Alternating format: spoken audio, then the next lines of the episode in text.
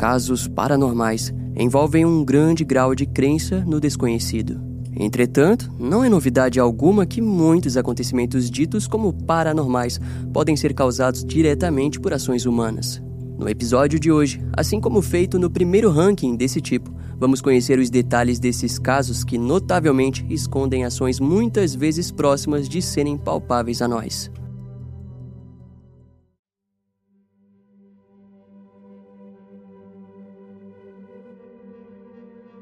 O início do século XIX na Inglaterra foi tomado por um período de muita superstição.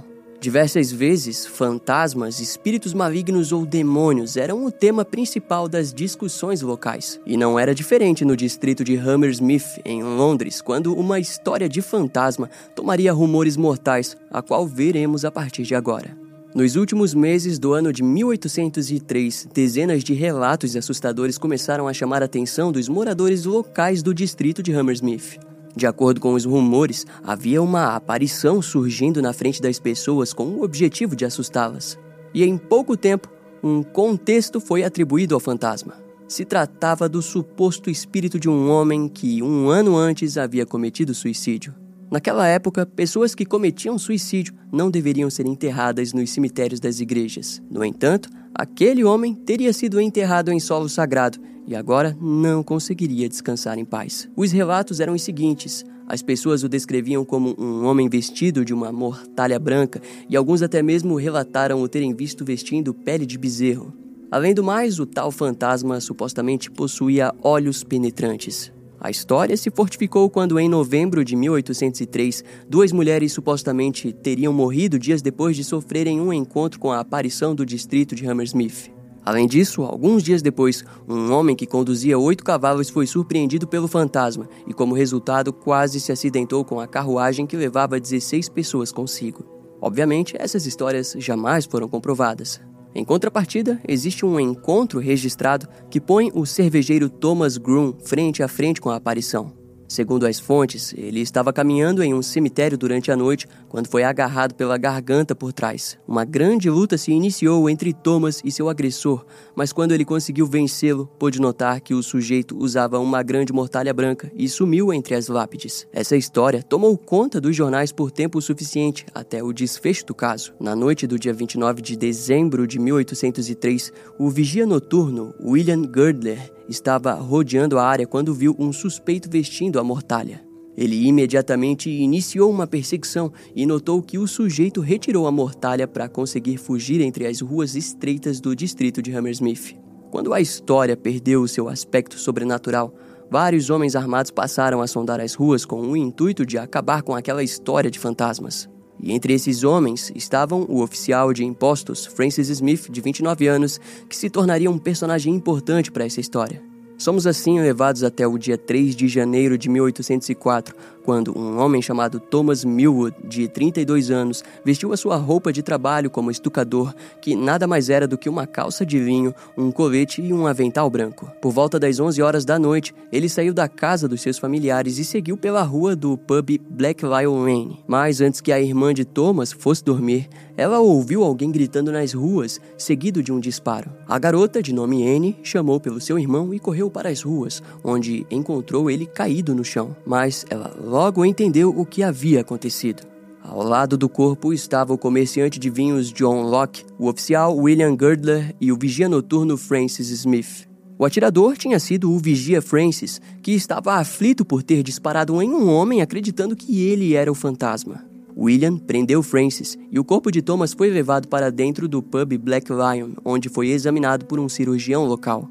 A causa da morte foi confirmada como um tiro no maxilar inferior esquerdo, que o perfurou e atingiu a medula espinhal de Thomas. Francis Smith estava sendo acusado de homicídio doloso e foi enviado para a prisão de Newgate, onde aguardaria pelo julgamento. Dois dias depois, o verdadeiro fantasma também se entregou à polícia. Seu nome era John Graham, um sapateiro local que admitiu ter usado o disfarce para assustar um grupo de crianças que vinha assustando os seus três filhos com histórias de fantasmas. O magistrado de Londres ficou em dúvida quanto à situação de John dentro do caso e liberou ele sob fiança. Algumas semanas depois, o julgamento de Francis Smith se iniciou. No tribunal, Anne Millwood, a irmã da vítima, alegou ter ouvido o vigia confrontar o seu irmão antes de disparar, ou seja, ele sabia o que estava prestes a fazer. Contudo, em sua defesa, Francis alegou que sabia que não estava lidando com um fantasma de verdade, mas entrou em pânico e disparou em sua direção. A defesa trouxe várias testemunhas que relataram o bom caráter do acusado, alegando que o distrito de Hammersmith tinha sido tomado por um medo inexplicável capaz de desencadear algo como aquilo. Mas foi nesse momento que a própria sogra de Thomas Millwood mudou o caso completamente. Ela alegou no tribunal que antes do tiroteio, o seu genro havia contado histórias de que estava assustando mulheres e uma carruagem. Quando soube da história, ela aconselhou Thomas a usar um sobretudo quando fosse ir trabalhar ao anoitecer, pois sabia que homens armados estavam procurando pelo fantasma. Mas, de qualquer forma, o júri acabou considerando Francis Smith culpado por homicídio culposo. No entanto, o juiz recusou a aceitar a condenação, mas o veredito foi mantido. E o culpado foi sentenciado à forca. Francis caiu em desespero e, diante aquilo, o juiz exigiu que o caso fosse levado para a Suprema Corte Real. Então, a sentença foi suspensa e o acusado foi sentenciado a um ano de trabalhos forçados. No dia 14 de julho de 1804, a Suprema Corte Real declarou perdão ao crime de Francis Smith. Futuramente, esse caso seria importante para a justiça inglesa notar o enorme furo na lei em que pessoas que agem de boa fé não possuíam defesa quando agem com violência em um cenário específico. E por fim, o fantasma de Hammersmith foi capaz de mudar a legislação penal inglesa. Imagine uma mansão repleta de mistério, que também é o cenário para diversos casos sinistros. Obviamente, não estamos falando da mansão Hill da Netflix, mas sim da mansão Blake Hammond.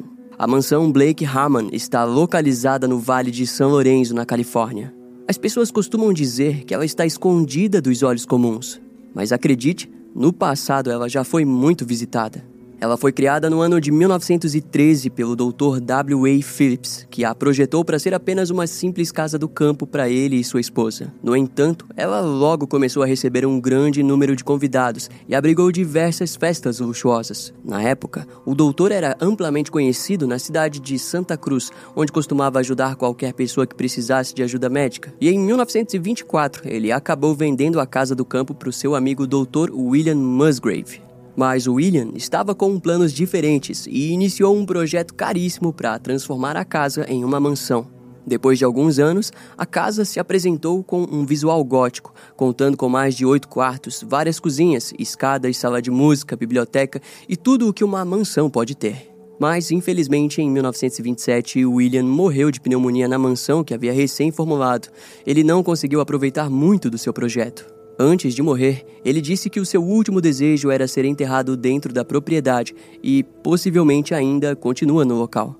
Ao longo dos anos, ela passaria nas mãos de várias pessoas ricas da região de Santa Cruz, e cada um dos donos atribuía algo novo à mansão. Em 1930, o Dr. Theodore Hammond Smith transformou a mansão na escola Blake Hammond, onde abrigou diversos jovens e pessoas que precisavam de algum lugar para ficar. Entretanto, é a partir desse momento que os rumores se iniciam. A mansão logo ficou conhecida como a Casa L, e os registros de negligência por parte dos funcionários com aquelas são inúmeros. Em registros, a administração interna do local chegava a descrever as pessoas como coisas. Foi assim até meados de 1947, quando um dos jovens do local chamado Louis Cole, de 16 anos, simplesmente desapareceu. Uma busca se iniciou pelos arredores da mansão e em uma área que estava sendo construída, mas sem nenhum sucesso. Seria apenas três anos depois que um grupo de crianças acabaria encontrando os esqueletos do jovem e a causa da sua morte jamais foi explicada. Porém, antes disso acontecer, no mesmo ano em que Louis desapareceu, Harvey Welfen, de 27 anos, também sumiu da mansão. No ano seguinte, um dos funcionários de 52 anos desapareceu brevemente, mas logo teve seu corpo encontrado. O Dr. Theodore seria chamado para identificar o corpo depois que a polícia o descobriu esfaqueado até a morte pelos arredores. Anos depois, em 1949, George Loader, de 28 anos, morreu enquanto trabalhava no canteiro de obras da mansão. Ele foi esmagado até a morte por um dos objetos presentes na obra. Posteriormente, em 1969, a mansão foi fechada depois que o Dr. Fyodor morreu por complicações de um câncer pancreático. Ao longo dos anos, várias tentativas de reativar o local foram feitas, mas nenhum projeto ia para frente. Foi assim até o ano de 1977, quando uma mulher chamada Patricia Wilder comprou a mansão e transformou ela em um local para festas e passeios. Ela permaneceria dessa forma até 13 de abril de 1996, quando o casal Jonathan Denison Murphy e Catherine Lynn Novell cometeram suicídio depois de alugar um dos quartos da mansão. O caso logo foi explicado com o exame do legista que concluiu que Jonathan havia dado dois tiros em Catherine para depois se matar. A grande lista de tragédias nos arredores da mansão Blake Hammond trouxe uma história assombrosa para o local que atualmente serve como residência privada. Fato é que os casos de desaparecimentos em seus arredores jamais foram explicados e a onda de trágicos eventos na mansão a tornaram tema de rumores assombrosos. Por sorte, o mistério acabou se perdendo no tempo e hoje em dia apenas poucos moradores antigos ou curiosos de São Lourenço se lembram desses acontecimentos. Jack, o estripador, era astuto e visceral. Na verdade, ele era até mais do que isso. A sua maldade era tamanha que a sua existência é lembrada até os dias atuais. Mas também existe outro Jack que sobreviveu na história e que notavelmente surgiu muito antes do Estripador de Londres. Seu nome era Jack do Salto Alto, um suposto homem ou criatura que aterrorizava as ruas de Londres com suas garras. Obviamente, dado a época, o contexto sobrenatural é bem presente. Porém, veremos melhor isso conforme nos aprofundamos nos detalhes do caso. Então, vamos lá. De acordo com os registros, podemos dizer de antemão que esse Jack se tratava de um agressor nunca identificado, que teve suas ações confundidas com o sobrenatural em uma histeria coletiva. O primeiro caso ocorreu em 1837, quando uma mulher chamada Mary Stevens estava retornando de uma visita na casa dos seus pais e foi surpreendida por um homem que pulou do beco escuro para cima dela. Ele a abraçou com força o bastante para conseguir beijar o seu rosto várias vezes. Mary teve as suas roupas rasgadas e foi tocada por mãos que ela descreveria como frias e úmidas, como as de um cadáver. Durante o ataque, ela gritou alto e fez com que vários moradores viessem até o local, mas o agressor já havia fugido. No dia seguinte, um ataque similar ocorreu para cima de uma carruagem que passava pela região. Segundo as testemunhas, o cocheiro que conduzia a carruagem perdeu a direção e sofreu um acidente. Em seguida, o homem que havia pulado em frente à carruagem saiu correndo e pulou um muro extremamente alto. As testemunhas também relataram que a todo momento ele ria loucamente. O sujeito então logo foi chamado de Jack do salto alto. Se você pensou que era porque ele usava salto alto, não, é porque ele pulava alto. No decorrer do tempo, dezenas de relatos parecidos foram recebidos, mas as testemunhas descreveram o agressor como um homem que mudava de forma e que possuía uma aparência fantasmagórica e a sua principal arma era uma luva com garras. Os rumores sondaram toda Londres, mas para muitos se tratava de apenas rumores para assustar pessoas. Foi assim até fevereiro de 1838, quando Jane Aslop alegou ter sido atacada por um homem que vestia uma capa. Ele se aproximou e teria soprado chamas azuis e brancas em seu rosto. Em seguida, rasgou todas as suas roupas e Jane só foi salva por causa da sua irmã, que chegou antes que algo pior acontecesse. Aquele ataque chegou a render a prisão de um homem chamado Thomas Milbank, mas ele não foi condenado pelo crime, pois Jane insistiu que o seu agressor cuspia fogo e não era humano. Alguns dias depois, outra vítima, Lucy Scales, de 18 anos, relatou que uma figura estranha pulou em cima dela e soprou chamas em seu rosto. A garota se viu em um surto, mas o agressor fugiu logo após o ataque. Eventualmente, o Jack do salto alto começou a ser visto não apenas na Inglaterra, mas como também na Escócia. O padrão estava nas suas vítimas, que eram em sua maioria jovens mulheres. A descrição física era de um homem magro, com roupas apertadas, olhos vermelhos e garras no lugar das mãos. E como estamos falando da Londres vitoriana, foi questão de tempo até que a história do Jack fosse levada para teatros e romances. Atualmente, ele é considerado uma lenda urbana de Londres. Entretanto, nesse meio tempo, os avistamentos continuavam a ser relatados e a cada nova história, mais agressivo ou grotesco era Jack. Os detetives da época rejeitaram os conceitos sobrenaturais, alegando que tudo não se tratava de um delírio em massa. Em contrapartida, há quem diga que realmente houve homens relacionados a essa série de ataques. No ano de 1940, um rumor levou dúvidas para o Marquês Waterford, que levou à linha investigativa que os ataques foram uma brincadeira de humor macabro em um tipo de aposta entre os homens da nobreza. O Marquês foi considerado o principal suspeito devido à sua reputação suja de brigas em bares, piadas e vandalismo. Além do mais, ele foi descrito como um homem que possuía desprezo pelas mulheres. Ele também era conhecido como o Marquês Louco, e de acordo com as fontes, durante os ataques de Jack, ele estava em Londres. Em 1842, o Marquês se casou e poucos anos depois morreu devido a um acidente de cavalo. Em 1880, a teoria de que ele pudesse estar por detrás dos ataques aumentou, onde o descreveram como um homem que gostava de atacar pessoas sozinhas a fim de assustá-las. Estudiosos relatam que Jack do Salto Alto foi um tipo de agressor chamado de atacante fantasma, que é caracterizado por pessoas com personalidade desviantes e que gostam de cometer ataques leves. Também é explicado que as habilidades extraordinárias do agressor geralmente ocorrem como uma forma de alucinação por conta da mente floreada das vítimas. Além de que, dado o cenário dos crimes, naturalmente, as pessoas exageravam nos detalhes dos ataques. O caso do rei Gob é uma das histórias mais esquecidas de Portugal.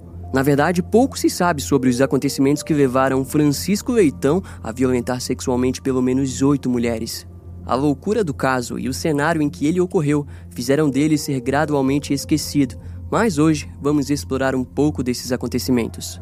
Francisco Leitão nasceu e cresceu na região de Carqueja, em Portugal. Seus pais José e sua mãe Maria Idalina eram nada mais do que primos quando começaram o relacionamento. Francisco viria a nascer em 1968 e, assim como seus pais, se casou cedo. Sua primeira esposa foi Rosa, de 19 anos. Casamento durou três anos até que Francisco traiu a mulher. Dez anos depois, ele encontrou outra mulher chamada Gina, que era 15 anos mais nova que ele. Em 2004, Francisco, estranhamente, começou a transformar a sua casa em um tipo de castelo, onde pôs gnomos na frente da residência. Segundo ele, era para proteção da casa. Francisco também começou a mencionar a Gina sobre a existência de um espírito, que ele nomeou de velho, o qual naturalmente se tornou o ancião do castelo. Além disso, ele passou a tratar a sua esposa com desdém e a maltratá-la, e também passou a trair ela com um jovem chamado Ivo. Mas em abril de 2005, o casal se separou e Gina foi para a França. Dois anos depois, ele começou a se relacionar com Tânia, uma jovem de 27 anos que mais tarde acabou desaparecendo. Ela havia sido vista pela última vez no hospital de Torres Vedras, onde a sua filha estava internada. Na época, Ivo não gostava de Tânia, pois Francisco e ele tinham relações sexuais. A princípio, é normal acreditarmos que talvez Ivo tenha feito algo, mas fato é que pouco tempo depois do desaparecimento de Tânia, o mesmo aconteceu com ele. Em 2009, Francisco, aos 41 anos, começou um relacionamento com Joana, de 16 anos, da qual sentia um ciúme extremo. Nessa altura de sua vida, ele tinha um canal no YouTube chamado Nostradamus Portugal. Lá, Francisco se apresentava como o Rei Gob, o Rei dos Gnomos. Ele relatava ter poderes sobrenaturais, com os quais ameaçava os jovens que convidava até sua casa. Francisco compartilhava que poderia incorporar entidades e, através delas, dizia que os familiares dos jovens estavam correndo perigo. E a única maneira de evitar aquilo era se eles se livrassem das energias ruins. E o ato para fazer essas purificações ocorria através de relações sexuais. Ainda em 2009, Joana desapareceu. Durante as investigações ficou evidente que outras pessoas também haviam sumido. E, notavelmente, Francisco sempre se apresentava como um sujeito presente na vida daquelas pessoas. Assim, as autoridades descobriram que, pouco antes do seu desaparecimento, Joana havia trocado quase 200 mensagens de texto com Francisco. Estranhamente, em todas elas, o suspeito tentava fazer com que pudesse buscá-la e trazê-la até o seu castelo. Em 2010, Francisco acabou tendo sua prisão preventiva declarada e foi retirado algemado de dentro de sua casa. Ele foi intensamente interrogado, mas negou qualquer envolvimento nos desaparecimentos. No entanto, ao mesmo tempo, dezenas de jovens começaram a ir até o departamento de polícia para relatarem terem sido violentadas sexualmente pelo criminoso. Em uma busca em seu castelo, as autoridades descobriram um cartão de crédito de Ivo e seu celular. Curiosamente, no final de junho de 2009, Francisco tinha posto o chip do celular do jovem em seu celular diversas vezes. Ele fazia isso para que pudessem enviar mensagens para os familiares, alegando que tudo estava bem. Em sua casa também encontraram um taser, do qual foi garantido a ele uma acusação de porte ilegal. Embora diversas buscas tenham sido feitas na residência, os investigadores jamais encontraram os corpos de Tânia, Ivo e Joana. No entanto, mesmo assim, ele foi acusado pelos assassinatos dos três. Em janeiro de 2019, Francisco foi levado até o Tribunal de Torres Vedras, onde foi julgado. A acusação explicou que as vítimas passavam por um tipo de lavagem cerebral, onde a percepção da realidade era modificada. Elas passavam a acreditar que realmente precisavam se sujeitar ao agressor. Além de que, para facilitar a manipulação, Francisco costumava medicar suas vítimas com substâncias que as deixavam muitas vezes inconscientes. O júri condenou ele em todos os casos, garantindo a sentença de 25 anos de prisão, além de mais um ano por falsificação de documentos. Cinco anos depois, Francisco foi levado a julgamento por 542 crimes sexuais contra 12 menores de idade. Dos 12 casos, em apenas oito, o tribunal considerou ele culpado. Em julgamento, Francisco também foi acusado em crimes de pornografia, pois havia filmado alguns dos crimes.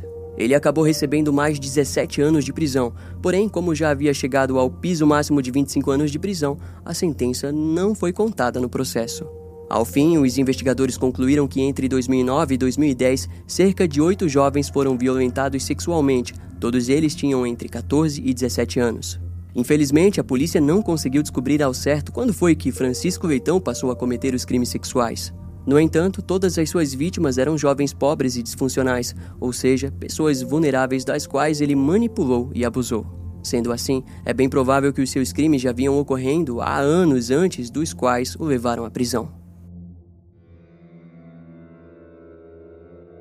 No ano de 1959, um grupo formado por sete homens e duas mulheres, com grande parte sendo estudantes do Instituto Politécnico de Ural, na Rússia, deram início a uma longa expedição de 14 dias até Otorten, uma montanha com 1.234 metros de altitude. Seria algo desafiador para a experiente equipe, mas eles jamais imaginariam que suas vidas seriam tiradas em um enigmático incidente. Agora falaremos sobre o incidente do Passo de Atilov. No dia 25 de janeiro de 1959, o grupo desembarcou na província de Oblast. Depois foram em direção a Otorten. Mais de cinco dias depois, eles finalmente passariam a subir a montanha.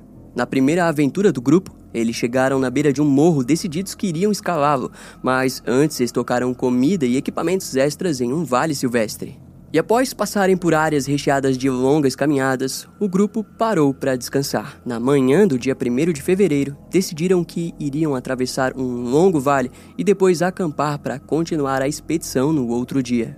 No entanto, devido às tempestades de neve frequentes e às dificuldades para manter uma visibilidade suficiente para se localizarem, o grupo acabou seguindo para o lado errado. Eles foram parar em direção ao topo da Kola Siak, a Montanha da Morte. Mas, ao perceberem que estavam indo em uma direção oposta do desejado, resolveram então que acampariam no declive da montanha. E esse seria o último registro conhecido dos nove jovens. O líder do grupo, Igor Dyatlov, tinha combinado de enviar um telegrama ao clube esportivo do Instituto Politécnico ao fim da expedição. Isso estava estimado que aconteceria por volta do dia 12 de fevereiro. Assim, a mensagem não estava sendo esperada com tanta ansiedade, pois Igor havia mencionado um possível atraso devido à dificuldade da expedição. No entanto, depois de oito dias da data prevista, os familiares começaram a se preocupar. Eventualmente, as famílias dos desaparecidos exigiam que uma operação fosse realizada a fim de descobrir o motivo do atraso. Então, o diretor do instituto enviou grupos de resgate compostos por alunos e professores. Algum tempo depois, o exército e a polícia da Rússia também se envolveram, contando com aviões e helicópteros que sondavam as áreas na busca pelos jovens. Foi só seis dias depois que o grupo de resgate encontrou a tenda dos jovens desaparecidos, mas ela estava danificada de forma grave e haviam pegadas que deixaram o grupo de busca confuso. As pegadas eram feitas estranhamente por pessoas com meias ou que calçavam um único sapato, algumas até mesmo descalças. Assim, ao seguirem as pegadas, acabaram descendo em direção a um bosque. O grupo de resgate encontrou um pinheiro siberiano e perto dele vestígios de uma fogueira e, infelizmente, lá foram encontrados os três primeiros corpos, que estavam separados à distância de 300, 480 e 630 metros do pinheiro. Foi percebido pela equipe de busca que os galhos estavam quebrados até 5 metros de altura, o que sugeria que estavam tentando manter a fogueira acesa. A busca pelo restante do grupo demorou meses, mas foram finalmente encontrados no dia 4 de maio, abaixo de 4 metros de neve que derreteu próximo à área do pinheiro. Três deles estavam mais vestidos do que os outros. As primeiras impressões davam a entender que aqueles que morreram primeiro cederam suas roupas aos outros. E estranhamente, os corpos apresentavam ferimentos curiosos que só seriam respondidos através da autópsia. Olhando para o cenário, parecia que os jovens tentaram fugir de algo, mas não haviam sinais claros de luta corpo a corpo ou da presença de um animal. Notavelmente, as roupas de alguns deles tinham cortes, como se tivessem tido suas roupas rasgadas e retiradas à força. Porém, o mais estranho, que deixava todos indignados, é que as pegadas na neve eram apenas dos jovens, o que sugeria que não houve nenhum tipo de envolvimento de outra pessoa. Um dos jovens mortos era Yuri Doroshenko, de 21 anos. Ele era o membro mais forte e mais alto do grupo. Sua pele, pós-morte, é descrita como marrom púrpura. As manchas de livor mortis em seu corpo se localizavam na nuca, tronco e em suas extremidades. Elas se provaram incompatíveis com a posição em que o corpo foi encontrado, significando que o seu corpo foi movido depois que o seu sangue já havia parado de circular. Para que fique mais claro, livor mortis, em sua tradução, significa manchas de hipóstase. Ela representa a mudança de coloração que surge na pele de cadáveres devido ao depósito de sangue estagnado pela força gravitacional. O sangue acaba se acumulando nessas partes, indicando a posição original do corpo. Um líquido espumoso foi encontrado na bochecha direita de Yuri. Para alguns, isso indicava que antes da morte, algo ou alguém pressionou sua caixa torácica. No entanto, especialistas descrevem os ferimentos, hematomas e escoriações de Yuri como não ameaçadoras. O garoto provavelmente se bateu em pedras, gelo ou em outros objetos ao seu redor devido ao seu estado de agonia causado pela hipotermia, que era a causa da morte natural de todos os membros do grupo. Na época, Yuri Doroshenko e Yuri Krivonichenko foram os dois primeiros corpos encontrados que mostravam padrões esperados. Em resumo, congelaram até a morte e suas roupas foram removidas pelos seus amigos, que após suas mortes tentaram se permanecer quentes ao máximo, caso contrário, morreriam rapidamente. No geral, ao investigarem o caso, as autoridades veem claramente que houve uma vontade lógica de sobreviver. Os corpos eram cuidadosamente colocados lado a lado e seus pertences eram divididos entre os sobreviventes do grupo. Mas existem defensores da teoria que sugere que alguns membros do grupo tenham sofrido do que é chamado de desnudamento paradoxal. Existe um estágio na hipotermia grave onde, após a pessoa ficar muito tempo exposta a temperaturas baixas, ocorre a vasodilatação dos vasos sanguíneos, ou seja, uma infusão de sangue quente do centro do corpo corre para as extremidades periféricas. A vítima da hipotermia começa a se sentir excessivamente quente, resultando no ato de se desfazer das roupas, enquanto na verdade a temperatura do seu corpo continua caindo, só que agora ainda mais rápido. O incidente do passo de Atilov até hoje é um tema de discussões e existem inúmeras teorias do que poderia ter acontecido com os jovens naquela noite. E são essas teorias que nós vamos explorar um pouco. Em 1990, o investigador Lev Ivanov, em uma entrevista, afirmou que durante sua investigação ele pôde notar que os pinheiros na floresta estavam queimados no topo. Também afirmou que o Congresso Soviético forçou ele a retirar qualquer referência a objetos voadores desconhecidos dos arquivos da investigação. Em resumo, a sua teoria se fortalece nas evidências encontradas em suas observações aos galhos queimados na região superior dos pinheiros. Segundo ele, algo quente pairou sobre o grupo e atacou seletivamente cada um deles. Ou seja, a presença de um OVNI teria deixado essas provas físicas, é o que afirma o investigador Lev Ivanov. Muitas outras pessoas acreditam que foi um acidente militar encoberto. Há supostos registros de bombas aéreas sendo testadas pelos russos naquela época. As bombas detonavam antes de chegarem ao chão e causavam danos internos com alguns traumas externos.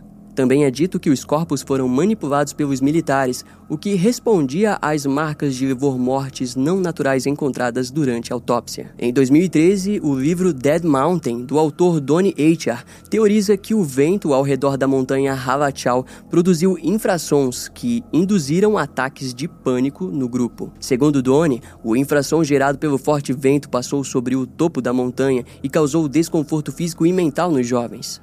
Infrassons são ondas sonoras cuja frequência se encontra abaixo do espectro audível humano. Em pânico, o grupo teria saído correndo e, após saírem da área do infrassom, perceberam que estavam no escuro e que seriam incapazes de retornar à barraca. Isso explicaria os hematomas em seus corpos, resultados das quedas e tropeços em ravinas rochosas.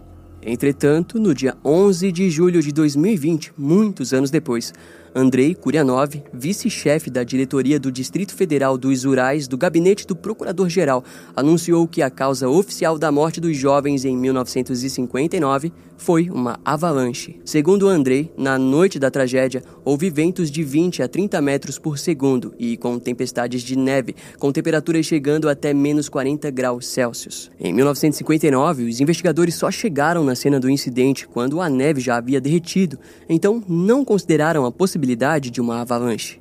Ainda segundo Andrei, a primeira hipótese é que na noite o grupo teria acordado em pânico por estarem soterrados e tentaram abrir caminho para fora da barraca. A segunda hipótese é a de que eles estavam com receio de uma avalanche eminente e correram em pânico até as árvores, a fim de se defenderem. Após a avalanche, teriam acendido uma fogueira e se dividiram em grupos, enquanto um ficou ao redor do fogo, o outro foi tentar recuperar suas coisas. Porém, por causa do frio intenso, todos os jovens acabaram morrendo de hipotermia antes que pudessem chegar até a barraca.